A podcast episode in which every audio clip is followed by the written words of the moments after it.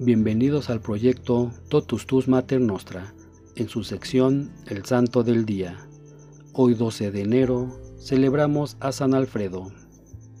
El Redo de Rival, conocido en español como San Alfredo, fue un monje y abad cisterciense inglés, teólogo y escritor. La Iglesia Católica y la Comunión Anglicana lo veneran como santo. San Alfredo fue hijo de uno de aquellos sacerdotes casados de los cuales muchos se pueden encontrar en Inglaterra en los siglos XI y XII. Nació en Exam, pero a temprana edad conoció a David, el hijo menor de Santa Margarita, quien poco después fue rey de Escocia, en cuya corte aparentemente actuó por algunos años como un tipo de paje o acompañante para el joven príncipe Enrique. El rey David amaba al pío joven inglés, le promovió a su hogar y deseaba hacerle obispo pero el Redo decidió convertirse en monje cisterciense en la recientemente fundada abadía de Ribolgs en Yorkshire. Pronto fue nombrado maestro de novicios y por mucho tiempo fue recordado por su extraordinaria paciencia y ternura hacia aquellos a su cargo. En 1143, mientras Guillermo Earl de Lincoln fundó una nueva abadía cisterciense en sus tierras en Reversby, en Lincolnshire, San Elredo fue enviado con 12 monjes a tomar posesión de la nueva fundación.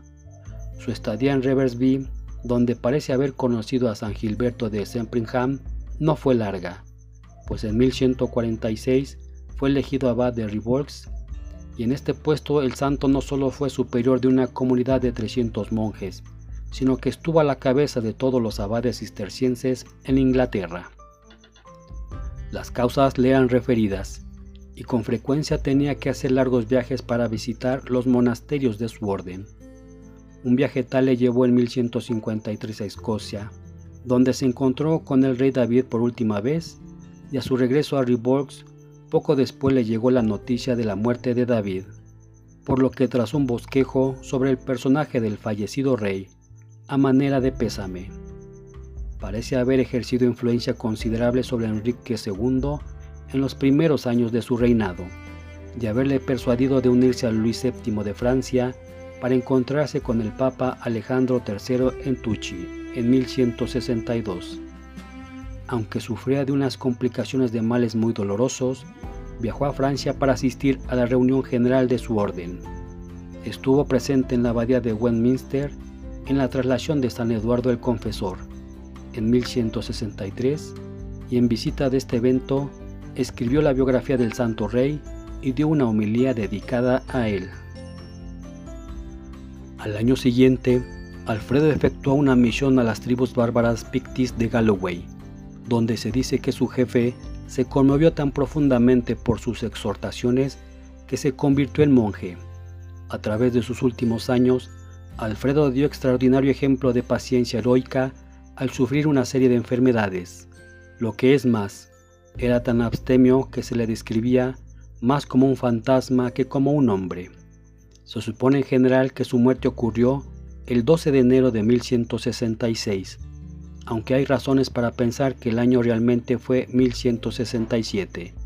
San Elredo dejó una considerable colección de sermones, cuya elocuencia le ha ganado el título del San Bernardo inglés.